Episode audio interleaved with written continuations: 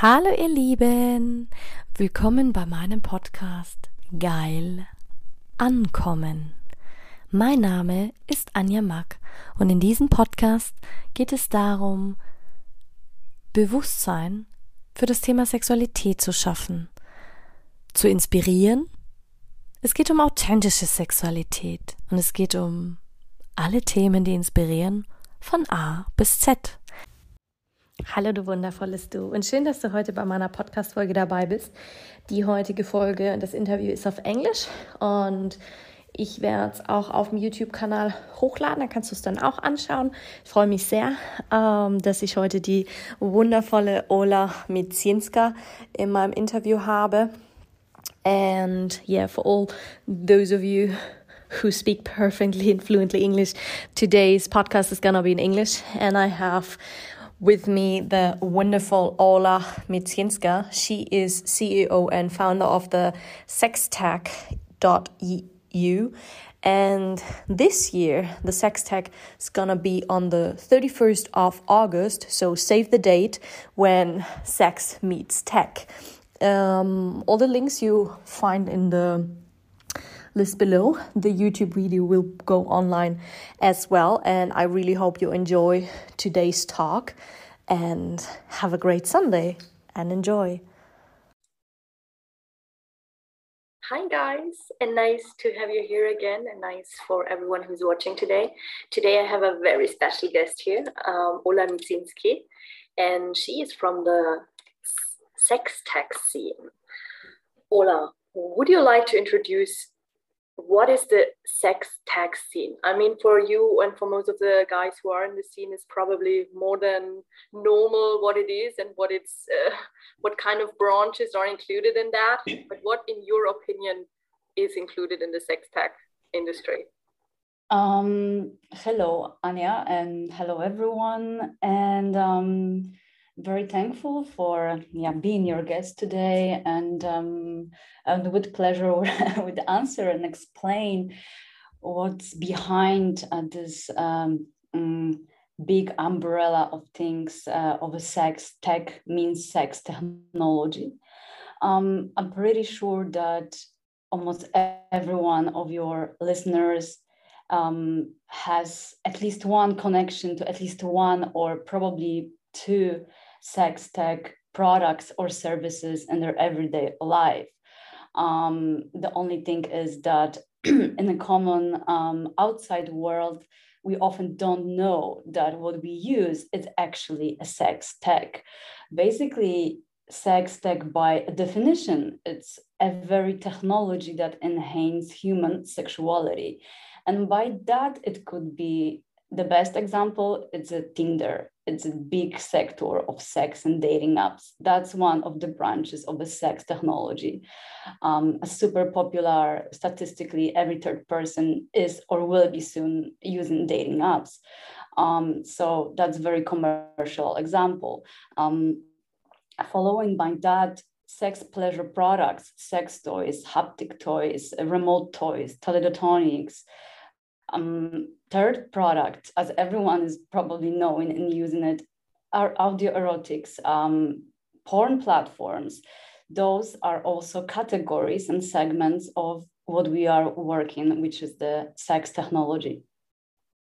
So, what brought you into that technology? I mean, were you always up into programming because it's very technical? I, I think I would assume, or is it just because it recently came up with that because well i guess that's all also very long and old branch. Because um, computer and it it always existed since the computer and since internet and since um, that it kind of developed uh, parallel. Well it has been there and it will be there but people are not aware of that because they don't have it in their mind that it really belongs into that corner. They usually put it in the corner oh it's it but as you because said, it is IT as well. It is IT, but you make a make a difference in there because it's basically sex tech. Well, first of all, the journey for me started in I believe, the most natural way as a transition for a professional who works in tech world for over 12 years. So my previous uh, experiences as a data analytic person, um, as a um, tech startup developer and accelerator developer, was working precisely with tech projects of different varieties for 10 years. And over uh, five years ago, uh, we noticed in the industry that there is a one very interesting angle of a tech just basically starting to happen as a combination and extension of a femtech industry, um, an industry focusing on human pleasure, uh, industry focusing on innovation and human, human pleasure, interconnectivity of humans in their romantic, sexual, and intimate lives. And, um, and that was extremely interesting back then for me as a person working already in that field to to dive deeper and to to enter this world and to see what's really there and the six years ago it was as we call in tech a blue ocean, which is the space that everything will happen. There's a lot of areas that are not covered. There's a lot to discover, and that was super exciting and interesting for me. Um, and back then we had we had of course companies manufacturing, designing, and engineering pleasure products like sex toys.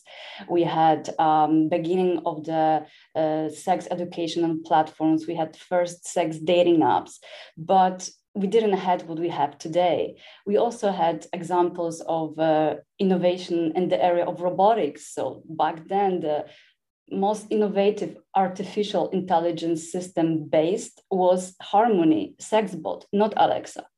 That was the time, and that was the most exciting. Why, uh, for me personally, why I wanted to enter there, and to combine my um, previous experiences in the professional life, but also to match make with my own personal level on the, of, a, of a person who always had interest in exploring herself sexually and the person that uh, was identify herself by her own kinks and fetishes and being open about that and and being actively involved uh, as a feminist for many years and a lot of sex positive organizations and groups and collectives. So that was for me the perfect match you know on one hand to extend the technological innovation and and on the other to match with my own uh, personality and my own needs.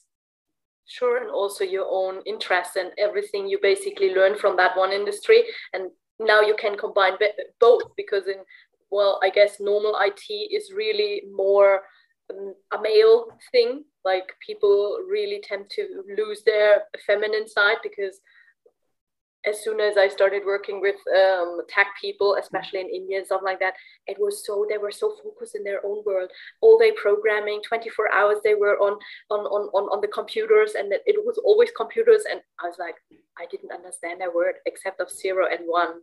and so was was that then the time in for six years you decided to um, create and found your own company, or was it later? Um, the company was founded five years ago.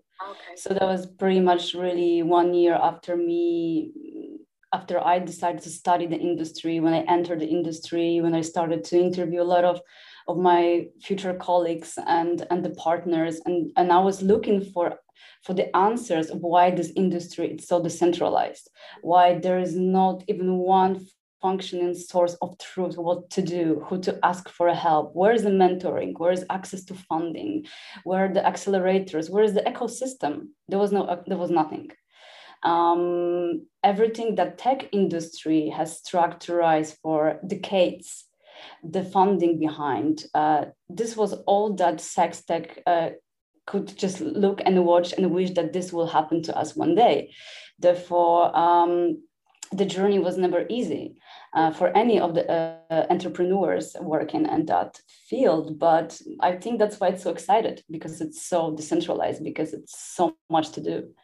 But did you have the same experience when you started in that industry five years ago that people were laughing at you, oh, you're never gonna make it in that business, it's gonna never last, like it's still a taboo topic. Um, you as a female IT entrepreneur um, starting your own company in that kind of business. I mean, if you look now and people start their business in that industry, or no matter if it's sex uh, related, people put you in a certain corner automatically. I mean, the investors might laugh when they do not understand the structure of clitoris, but they won't laugh when they see $30 billion industry. And I, I don't need to um, go in with explanation of, you know, overcoming my own shame on the shame of my industry in the mainstream when, first of all, everyone has sex mm. everyone's sexual identity existence. Um, people do have sex people will have sex and uh, and people are digitalized their lives completely. Um, it's 10 years of a journey when wellness wellness tech proved that we love to measure everything. We love to measure how much we sleep what we eat um, you know what type of yoga we want to do. It means that we digitalize our health there was just a very one step to prove that now we're going to digitalize our sexual health as well. Yes, and um, saw an article where someone invented a, a toy, a pleasure toy, where you can track on your like you can basically train your pelvic floor, and next to it you just play a game on your on your mobile phone. I'm like, okay, I put I have pleasure, and at the same time I play with my vagina and look at a screen. Well, practically every product on the market that is um, technologically developed in terms of pleasure products is connected to some sort of app uh, with an open API or not. Uh, the applications uh, allowing you to play with your partner remotely from whatever place in the world they are at the same time. They allow you to play with multiple partners if you like. They allowing you to make the online orgies if you like. They allowing you to trace your orgasm, pattern your orgasm, design the vibration that you prefer and choose the most preferable ones, or even to design your own preferred vibration. So we live in the age when our sexual lives are also fully digitalized and that really opened the gate into something that was just beyond the point of recognition even five years ago. That's amazing. What do you think will will change in the next couple years? I mean when you see how rapidly it's going to change even now it's going faster and faster that people are exploring that industry make it more modern that schools are waking up like everyone is exploding like like like spring. I mean do you think it will um, increase more the next couple years and we see the increasing of technology in every area of sexual wellness, health, and and uh, intimacy and, and the romantic lives by by the products that are on the market. And there's many predictions. There are predictions about the virtual reality and the metaverse taking over the big role into our future future communication and the future uh, romantic lives. There are predictions based also on uh, times of COVID that proved that interconnectivity became to be number one thing for the last two years. Um, the long distance relationships that are also, of course, big part of our um, modern days, and there has to be a solution of how to maintain those relationships in the time when we cannot physically exist with each other. So the modern solutions are always the answer to what society is going through at this particular moment. And um, and therefore those uh, products are tried to be compatible to those needs. Um, it's really hard for me to point one branch that will be uh, standing out of different as example that something crazy will happen that i don't know we will be replaced by autom- automated ai or that we will be you know having some black mirror scenario happening in our lives. I think it's not going to be that futuristic. It's not going to be cyberpunk sexuality. It's going to be more about self education self pleasure education. It's going to be about removing shame and stigma from everyday life and that will break the wall to to the future of a sexuality when when the stigma and the shame will be removed from the marketing when when the buying a pleasure toy will be so fucking normal like buying the yoga mat yeah when you go to walmart and yeah. take the toy among the toothbrush that's the future that that's yeah. that's where it's going and the commercialization of the sexuality and um and and put it in a mainstream discussion. That's what i see as a as an upcoming trend. Definitely. Do you think it's it's gonna take decades or do you think that will go fast that the branding and that it's gonna be really normal? I mean if you see how we, we thought for 10 years our social media is not gonna be that important and today people are creating so much money with it it's uh, it created new jobs whole new categories in each kind of area. Um I am expecting this industry to grow really, really fast as it really started five years ago from the places then there was not so much uh, back then compared to what what products, what solutions, and what entrepreneurs we have uh, on the market today. It's just really incredible. And it's also the shift of a gender understanding. You know if 10 years ago you would you would uh, look at a discussion about the gender like it would be completely different place. Right now and partially thanks to the fact that millennials brought this topic first time in a more open way and now gen zers are doing amazing amazing uh, future thinking forward thinking and deeply critical job for society to speak about the gender in very neutral way um, this makes me think that pretty much very soon we're going to have more and more um, mm, open discussions about uh, what's feminine, what's masculine. Um, um, the woman will will be less and less desexualized or hypersexualized yeah. in the mainstream marketing by their everything by age, position, race. That's what we got still. But this is going to be changed uh, in a positive way, in my opinion, since we are having more and more discussions. The big brands are noticing that there is a huge need of gender neutral uh, language, inclusiveness. And by that, they also started finally to hire people uh, of of those minorities uh, in the positions in their company that they actually have voice and they have real influence of how to create this branding and marketing. That's nice to see definitely. Do you also think that the uh, crypto and crypto payments or in general digital payments would also more getting involved in this industry? Because at the moment you have it more that people are trading investing but i i personally see that we totally include it as a whole payment solution as well in there, especially nowadays with the whole situation on the world?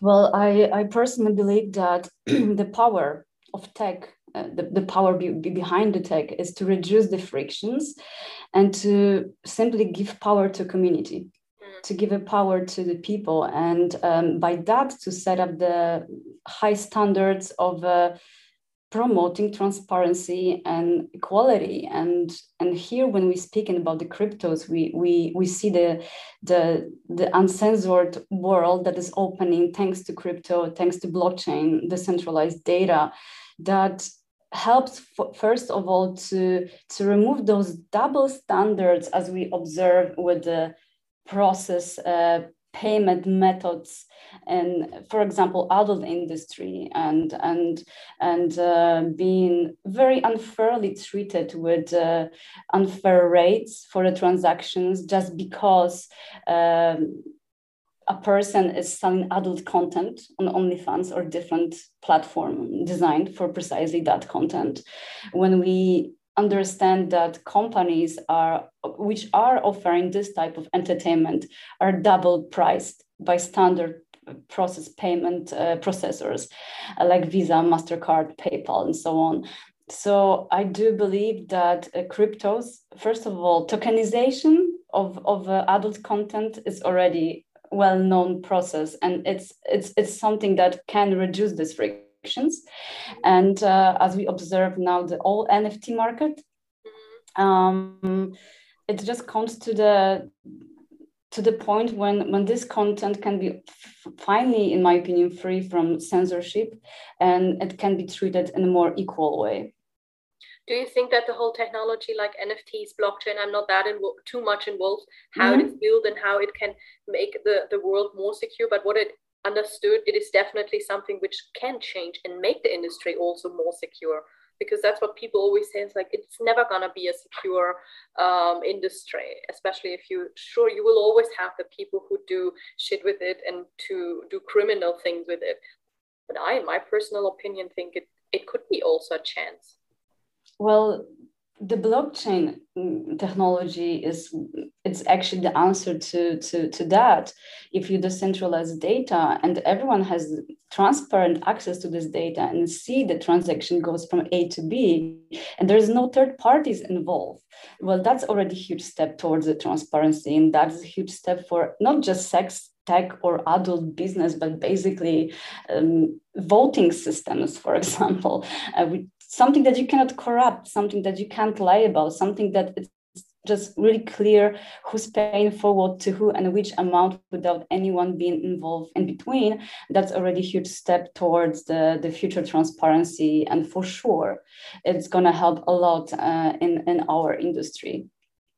Do you also think that in this kind of part not just the technical part and also the whole blockchain and metaverse and nfts people just have no clue. Well, they just uh, think they um, take that topic and understood it by just reading two or three articles, but it takes time to really understand and jump into it. It's mm-hmm. not like reading a book because it's so complex as yeah. technology and programming all the time. So, do you think we should just talk more about it and really spread that awareness that it's not a bad thing? Well, it will be the well, future. I'm very much against the situation that um, that there is no social discussions about uh, implementing of a new technology. It's not happening that there is some sort of referendum for whatever society organized from the governmental level asking you as a citizen of this world whether you would like to be in metaverse. Whether you would like to use blockchain whether you would like to have this new technology ai system scanning your face when you are just passing by your streets and there is a face detector pointing at you. Like do you feel safe with that? This is the, the, the big ethical issue with implementing any technology in this world that we as a final users basically have not enough knowledge how this technology works what it means to us. Uh, what can be the consequence of this technology? We do not know if there have been enough tests done, and, you know, what were the results, but this technology is tested on us. It's tested by Facebook, it's tested by Microsoft, it's tested by big giants, and we are just the users at the very much end of this chain not really you know reading those terms and conditions and not questioning that um, so there is not enough discussion about what technology has as an impact for our general being living whether it's sexuality whether it's intimacy whether it's banking or whether it's a jurisdiction mm. so you think people are just taking it blindly. And because someone is inventing it and says okay we're gonna have that now we're gonna promote that to the people we use that in our industry and then it will spread out and people will take it. And th- those people who think it's um, they have no clue about it well maybe they are having fears or maybe they are um, thinking further and jump into those fears and think about the um, what's what it can have an effect on us or future children or whatever. And then they mm. basically took in the beginning against it. So do you think we need to have more awareness to that? Or should well people who invent that and implement that in our society start before and making kind of getting together and say okay that's the technology that's how it works that can be the effect that's the pros that's the cons and that's how it works. Well it should be done on both sides. I think being the digital creator create creation being the living in digital world it's already a personal responsibility for you and yourself to ask yourself questions whether do you want to use this product or not um, obviously when you install yourself first time on tinder you didn't know that the company will actually have a full right to sell your data. You didn't know that even when you delete your uh, personal um, profile, it's still gonna be there. Um, you didn't know that your location will be traced. You didn't know a lot of things because all you wanted to do was just to swipe left and right. Um, obviously all those uh, closures, legal closures, are into terms and conditions um, that are probably legally registered in the in the in the US. Mm, probably they do also matching with GDPR law in Europe, but the terms and conditions are something we do not ever bother. And um, and it's hard you know it's it's, it's super hard to to sit uh, and think and question and and and and to dive into details of of whatever digital product uh, because otherwise i guess you would spend whole your life just reading terms and conditions Definitely. I mean, you know, um, not even I do that. I mean, I just jump right into, and then I was like, okay, I either know that they're gonna track my data, or otherwise it's not gonna work or do you well, in person think different about those terms? You could also, you know, again, because there's no uh, tech education from the perspective of understanding uh, how each technology work on on you as a as an ending user. There is no debates there is no public discussions webinars for society to to be more aware. Um, this gap it's actually a re- real dangerous place. And um, there should be some sort of even basic support of uh, teaching societies that every single time the third party company is involved into whatever big data it might be a problem. The fact that you need to use Facebook to register to some of the major dating apps should concern you. That should be your first red flag. Why do I need to transfer my whole data into the platform A from huge monster platform B and what's in between? Who's going to give me a guarantee of protection of my payment details? You know less data given then the bigger security is promised. So i would always advise for um, if you just guys listen this to first of all check how many steps you have to do before you decide to put yourself on one of the dating or sex apps. Um, what process payment is operating uh, your, your data? Um, what third party is showing up there to sign you up? Is it your Gmail address, I mean, whatever Outlook ad- address, or you also have to be connected to one of the social media platforms. So those type of questions we should be, you know, asking ourselves firstly before we actually put ourselves into this ocean of digital experience. Did you do or for your private needs, did you ask yourself those questions, or do you also sometimes think, no, I just jump in and use those platform, or are you the more you jumped into that and the more you learn about that because you studied it and you worked in the whole industry you become more aware of yourself as well in private that you whenever you use something new that you think okay it has a, a good thing because something is changing but you also on the on the on the other side have the thing in mind do i really want that for myself having all the data in um, especially metaverse or especially uh, those whole nft thing well it you know, dating to a next level. I mean you yeah. virtual you put a, a um i don't know is it glasses or whatever you have there on and then you jump into the computer and then you just make move. I mean you know the, the good part of my work experience is that i work with those brands directly mm-hmm. that uh, 90 five of those companies that we worked since the last three years um, and they're a very different scale and glo- globally recognized brands are the people that I have first contact to. Um, and I study their product and I study the structure of their product and I study their tech side uh, and I study their also marketing side. Uh, therefore, um, I cannot say that those um, those those uh, product products are keeping no secrets in front of me. Of course, they do, but I'm definitely more uh, more um, careful and and more strategically planning my any move into virtual space by knowing that the products can also have like vulnerabilities. Therefore um, i would rather you know keep my nudes in a safe way than post them on the dating app. Um, that i wouldn't do for sure.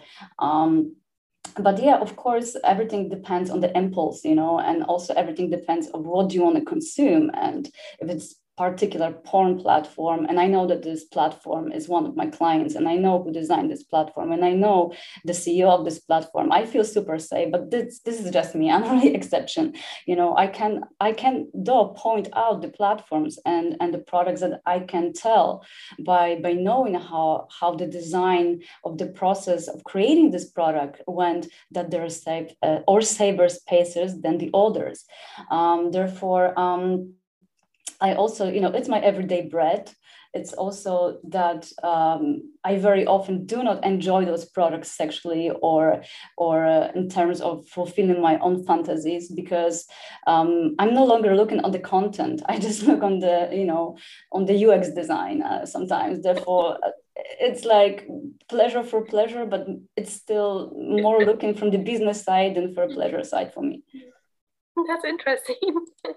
yeah, I can imagine that can sometimes be really frustrating when you look onto those platforms and think, oh, that should be pleasure. And you're just tr- jumping into it's like, how is it built up? How is the programming? How's the marketing? Yeah, exactly. That's, that's interesting. I mean, that's what, what makes you loving your industry. And that's how you grow and how to gain your experience out of that um, technologies. What do you think about um, the whole thing for the youth. I mean, they all have uh, handies, they all have mobile phones. It's so easy for them to get connected with that. Do you think they should, or parents should be having more an eye on what the kids do, or do you think it's there's not really a um, well danger mm-hmm. or something they can can get it getting lost that's what was my opinion mm-hmm. especially with metaverse that they lose the kind of um, feeling for reality i mean they jump into that and then they're gonna have a, a whole new avatar how they look like how they uh, well probably they can change that avatar every day every second and really drift into that kind of world um, you know um, as a mother of 15 years old um, son, I can tell you that everything starts with the parenting education and school education. And if that sucks, then don't expect porn to educate your kids about sexual health. Um, and um, we, bo- I, I believe that at least my generation and a lot of people I know around me, mm, more or less my age, we never experienced uh, sex education at the level that would give us any fruitful knowledge and equip us to understand sexuality and go to world and you know and start our um, exploring. Um, so the first thing is that the parents don't even know how to educate their kids because they they themselves they were lacking of the basic of the education. As we as adults we have massive problems to communicate our sexual uh, expression between partners. Then imagine how hard it can be often for parents to educate kids when they have no tools. They have no support. They have no knowledge. There is a shame. There is a stigma. There is a religion sometimes. There are different of other you know blocking you situations in life that you do not have chance to educate yourself and your children. Um, and that's a big problem. So i always say to not look at the technology as some monstrous again black mirror scenario and our kids you know going to be locked in the rooms only with avatars and the only sex they will have with Fleshlight and porn. This is this is not the future. The, the connectivity is always the base human need we have six senses. We are not designed by nature to have just uh, two senses of seeing our laptops and hearing the music. Otherwise, we would just die. that would be, and basically, extension moment would come just from that. Therefore, we are naturally equipped to touch, to sense, to smell, to interact, to laugh, to have sex with, and then it comes to have human human interaction but the whole source of information about sex is just a pile of shit. And that's the biggest issue that you know when I look at the educational program here in Germany, I can say that it's actually interesting that there is diversity in this program that kids from age of 14 to 16 are, are learning about um, the gender equalities the differences between uh, gender roles and their own genitals the std and sti and my son just basically two weeks ago was you know having the exams of the sexual health which is actually very important. It's critical. But then it's it's one of the examples that are working in this educational system but they're not working in others.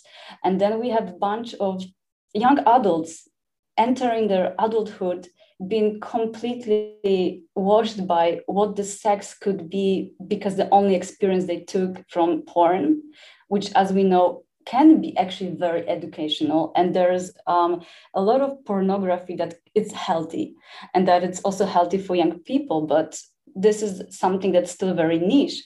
Therefore um, the sex education it's it's my, in my opinion that that's the base. And and then when this will be fixed and then when our young beautiful adults will be you know equipped with this knowledge then maybe we could worry a little bit about spending too much time on metaverse. That's so nice that you said that because I think everyone who's listening to that and hears that has now two sides. First of all, the side and view of you as an expert in the IT branch, in the sex tech industry, and also as a mother. And as you said, that we are not built as just sitting in front of a computer and as the movies are we are just living well we can live with um, ki and the whole parts but we still need to have the social life the connection and that's what we missed out the last two years with with corona definitely and sure sex education is the base. That's what i always keep telling people. What is in your opinion feminism? I mean so many talk about feminism today and put it uh, out there and they tell oh i'm totally a feminist person and body positivity and um, but do you also think that even now, I mean, feminism is not that old, um, that people understand it wrong? Um, you know, I, I'm certain that the feminist has always subjective definition of the person that wanted to explain what it means to you. And uh, for me, feminism is, an equality of rights for every gender, for every minority. It's a support for reproductive health for women and the people who identify themselves as a woman as well. It's it's basically the perspective on how we perceive the the gender these days and and to to to be equal to be to be equal in you know no matter which country you live no matter how you identify yourself and to be free to identify yourself the way you want to be identified and be called the way you want to be called. This is for me the feminism that's nice that you said that. I totally agree to you that everyone can have his own opinion on that. But even there sometimes people put out a wrong picture of totally different things. And especially i notice the youth they just take it up and think oh that's now how it should be instead of exploring and trusting their self instincts yeah i mean you know the, this is again the this entire discussion which is ongoingly changing with the with the, with the gender shifting since the last decades. I mean um, if, if we just even look at the statistics we know that I don't know if the statistic is still accurate that one at 10 person for sure is not heteronormative, but I'm pretty sure there is a lot of more to it right now when we are more and more identify themselves freely as a non-hetero per- personality, as a, as a you know um, B personality and and whatever oh, just a queer personality or transgender personality. And, um, and it becomes to be critically important to notice that and to have rights to, you know, we live in 2022 and, and I believe everyone has a holy right to feel themselves who they want to be and, and live the life they want to be under a name or pronoun that they want to choose definitely and also to speak up and speak out what they think about it and not getting put in a new corner or in a in a um, somewhere else where people say, why, why is that your opinion? Because we live in a free country, we live where we can talk freely about our opinion and about topics and about all those kind of things, which I really love, especially in sex tech or especially in that big field where it needs to be discussed. Do you also discuss those kind of pros and cons and the whole development in, in, in your branches? I mean, do you talk about how about the fears about the youth, how it can develop, how as you said before, the terms and conditions which people are not really educated? Um, from the perspective of what we are doing, we are working with brands and businesses. So my experience is very little to educate um, um, and work with the final users. Um, we we are not B2C product, which means our main clients are those who are actually producing, manufacturing, engineering those products. But yes, of course, we, we do have uh, mm, discussions among the professionals from our industry to which direction we are going. That's why we organize this annual conference every year in Berlin for um, all the professionals from the industry, whether they work in and, and this segment or that segment, whether sell, sell, sell, sell and manufacture toys or robots or apps or platforms. Um, or working in e-commerce or marketing on R&Ds to get together and to, to discuss the future trends and to discuss the future possibilities. And we all try at least speak the same language to understand that once you remove the shame from the landscape, then everything can go to great business.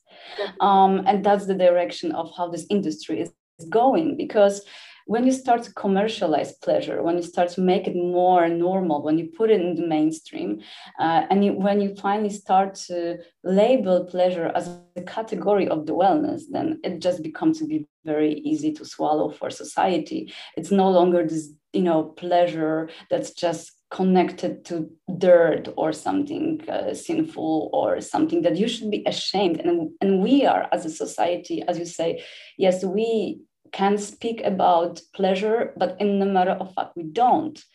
Uh, they're just places in which we feel more safer to, to speak out. And maybe those are circles of our friends, or maybe communities online, or maybe specific communities when you feel safe. But it's not still a topic that we are discussing pleasure in, you know, morning breakfast TV.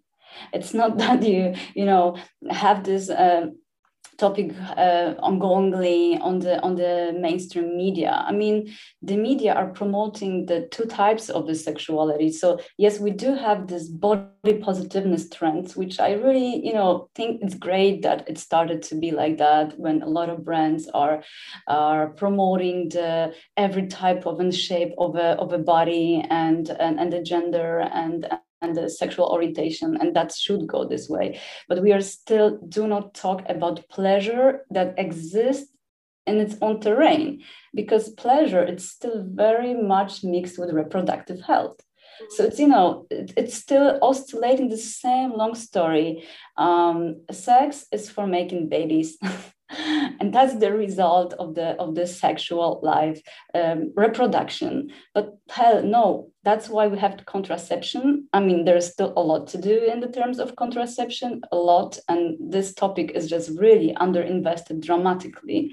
And um, and, and and and definitely needs more more light to it. But that's that's that's the whole point of of finding the pleasure in pleasure to to also be you know more openly uh, sharing your experiences. But once this will be category as just self-care as a self-wellness then i do believe it's going to be a way easier. And you know even when you look at netflix productions those days it's it happens sometimes i'm sorry that uh pleasure product brands are um, I would say strictly promoted into the marketing strategy as a sponsors of you know some shows. So it's it's actually great when you see the the main protagonists and the characters of your favorite series just having some five minutes pleasure with with a dildo uh, of a brand that you like. I mean, of course, it's product placement. Of course, it's like you know not what you really would like to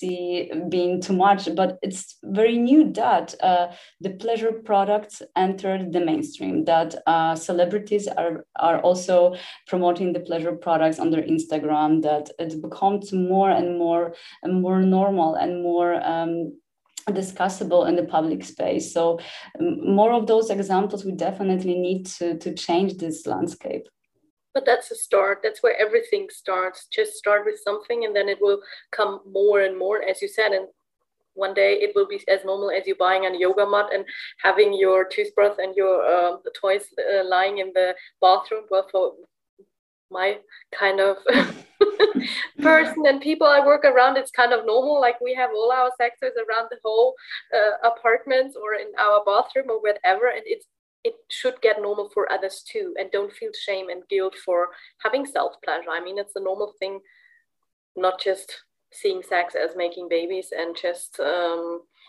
go with the old traditional way and, and looks.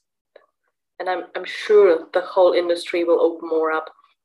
Do you also yeah, think definitely. that do you also think that people who are um, specialized in that industry still have trouble doing some marketing of course because so many ha- big companies have it in their terms and condition. I mean that's what i see. And when i started with my kind of um, not even just with sex coaching but in the beginning when i started facebook and instagram and I, sure i knew that it is all in the terms and conditions whenever i show some nudity and stuff like that mm-hmm. or people think it's too too harsh. They just block me and my whole account got blocked or it got deleted or whatever um, that it is still uh, I don't know why people are too much on it because sure you can't control it.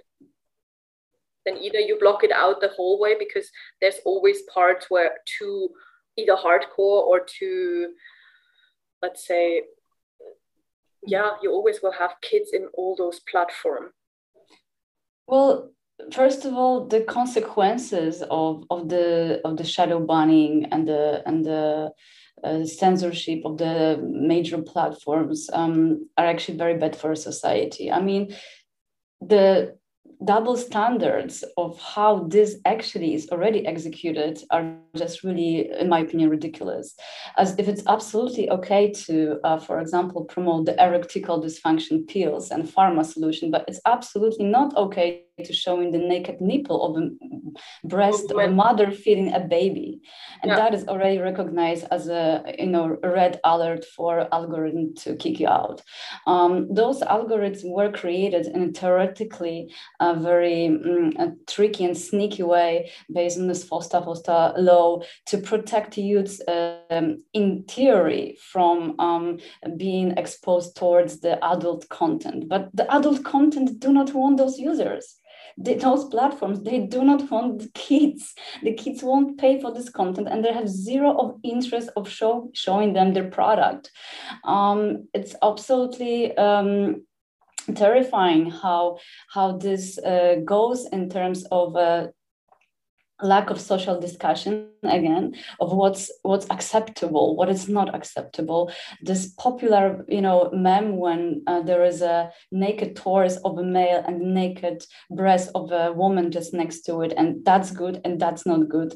We started to question ourselves so what's actually enough? What's what's risky uh, which part of my body as a female person because in, in this case let's be honest we're talking about precisely nudity of females and objectifying the woman and telling them that this type of content is already porn yeah. so again zero discussion of whatever sense uh, is there any management center? I'm, I'm just trying to imagine seriously like i'm trying to imagine who the fuck have decided like which part of my body would be recognized by this algorithm to be porny or which part or maybe in which position it wouldn't be.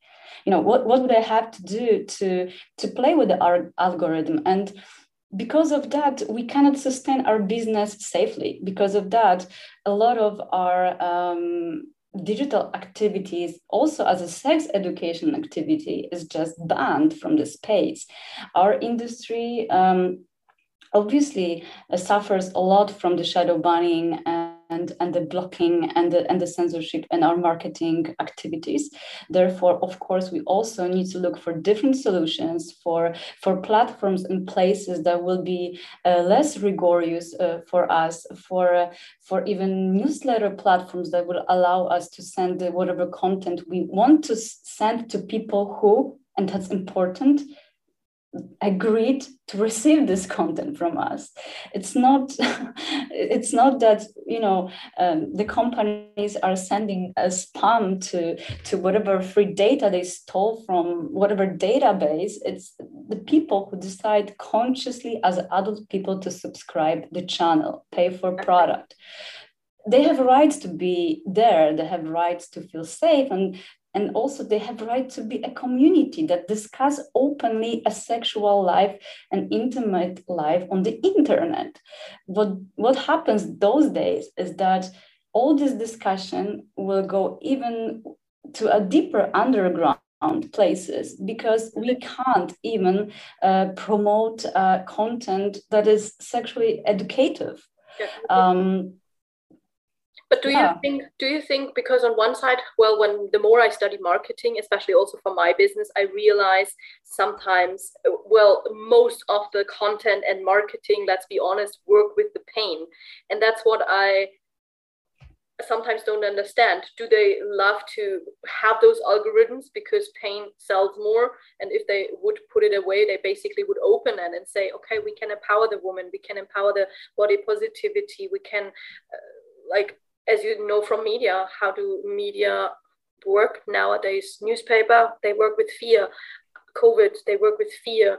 Uh, how they promote news in television and Netflix and wherever. Most of the time, either they show just the, the nice side and everything is shiny and glimsy, and they don't really show the other side because they think, oh, people should feel good. They want to ha- transport good feelings that's why they probably just show it like that I think that's just a you know example of how all the algorithms work into polarized societies in general. So whether you are designed to see the feed that is shown you just because based on your basic interest and clicks and your friends and whatever your friends see it's the whole world you're going to see. Obviously you're never going to see a content suggest, suggestion of a person you do not agree with their worldviews. This is not how the social media has been created and you're not going to buy the products mainly that you're not really in the first category of a consumer. So i believe this machine was designed in a way that we we will talk to people that we like. We're going to share the views that they share. We're going to see what it's shown us to see as the only way possibility to stay in our polarized bubble. And then in the end we go to netflix to watch what netflix recommend us based on the algorithm. We will never find something more interesting or if we would like to have that we need to add extra work. But this was not designed the way to make us being active. It was designed us to be in a way um, in a safe category as a consumer. So the Netflix tells you what to watch, the eBay tells you what to buy, the Amazon link is already there for another product of the product you have been, you know, just clicking two weeks ago on the Facebook because it is all super connected and it meant to be that way. It meant to be the five major gi- giants in the world taking the simple control over what what the consumer think feel or where where is the end of your freedom of the personal choices? Because maybe one day you will take this as the whole world as it is without questioning without questioning that there could be maybe different porn platform than the mind MindGeek platform offers in the world. Maybe it's also you know interesting to dive a bit into something else. Maybe there's different niche platforms of e-commerce offering sell of this or that. And maybe netflix is netflix is not the only one source of the entertainment. But unfortunately uh, i think to answer your question you know that's that's how the world digital world is polarized. And and this is a huge risk. It's huge risk for democracy. It's huge risk for voting systems. It's, it's a huge risk for actually uh, the safety and the protection and and in the end it really dictates who holds the power That's true. but what is your wish for the future for the whole sex landscape and sex tech industry? Um, my great wish for our industry is that, um, like I mentioned a couple times during this talk, we will become uh, absolutely commercialized and mainstream products. That uh, the sexual wellness will be same recognized as a mental health, as a physical health. That people will more, much more often go for sex coaching and sex therapy as they also recognize the same serious as any other uh, mental support because they suffer of anxiety or anger or uh, or depression that societies will understand that the sexual health is same important as physical and as holistic and as a, as a mental because it is. And and that's that's what i wish for for not just my industry you know but in general for people to to take better care of their sexual self to to explore themselves in, in safe spaces without judgment without stigma. Um, and obviously of course i also wish that my industry would find this middle way to reach the people that at this moment we cannot reach. Uh, as I still see my industry to be luxurious industry uh, for a lot of societies, um, and you know, not everyone um, is uh, is just in the condition to pay 200 euro for 200 euro or 100 euro for um, fancy sex toy. Um, there's a lot of uh, barriers uh, with exclusivity uh, in our industry as well. Uh, therefore, I, I, hope that uh, in the next decade, the products will will develop to the position that it will be absolutely reachable and accessible by, by everyone. That's nice that you said that because that's also why I do that work and really to spread more awareness and to exactly. really make people feel that it is normal and that it is uh, uh, future not a future topic which become more important and it has to do with your health. It starts here it starts here it starts how you feel how you react. Well it's just about self pleasure and wellness and self being and holistically getting more aware of your own body and pleasure. Of course. And thank, thank you for so doing much. this job as well. Thank you so much for having you i learned so much about the tech industry Thank you so much for that. Thank you too. We post all the links down in the in the book to find your your new projects and what's Amazing. coming up. Guys, check it out. It's gonna be so interesting. Thank you for that. yeah. Okay. Thank you so so much for having me here. And yeah, I wish you guys have a great day. Ja, und vielen lieben Dank, dass du so lange wieder dabei geblieben bist. Thank you so much for all of you guys who stayed so long in the interview. And I really hope you enjoyed it. I really hope you're gonna check out her website and also the sex tech um, ferry, which is coming on on the 31st of August. You can get your tickets already now. There's different options also for investors, just um, visitors. It's gonna be also um, virtual tickets. I posted the links all in the uh, info boxes and show notes. And yes, I really hope you will have a lovely and wonderful Sunday.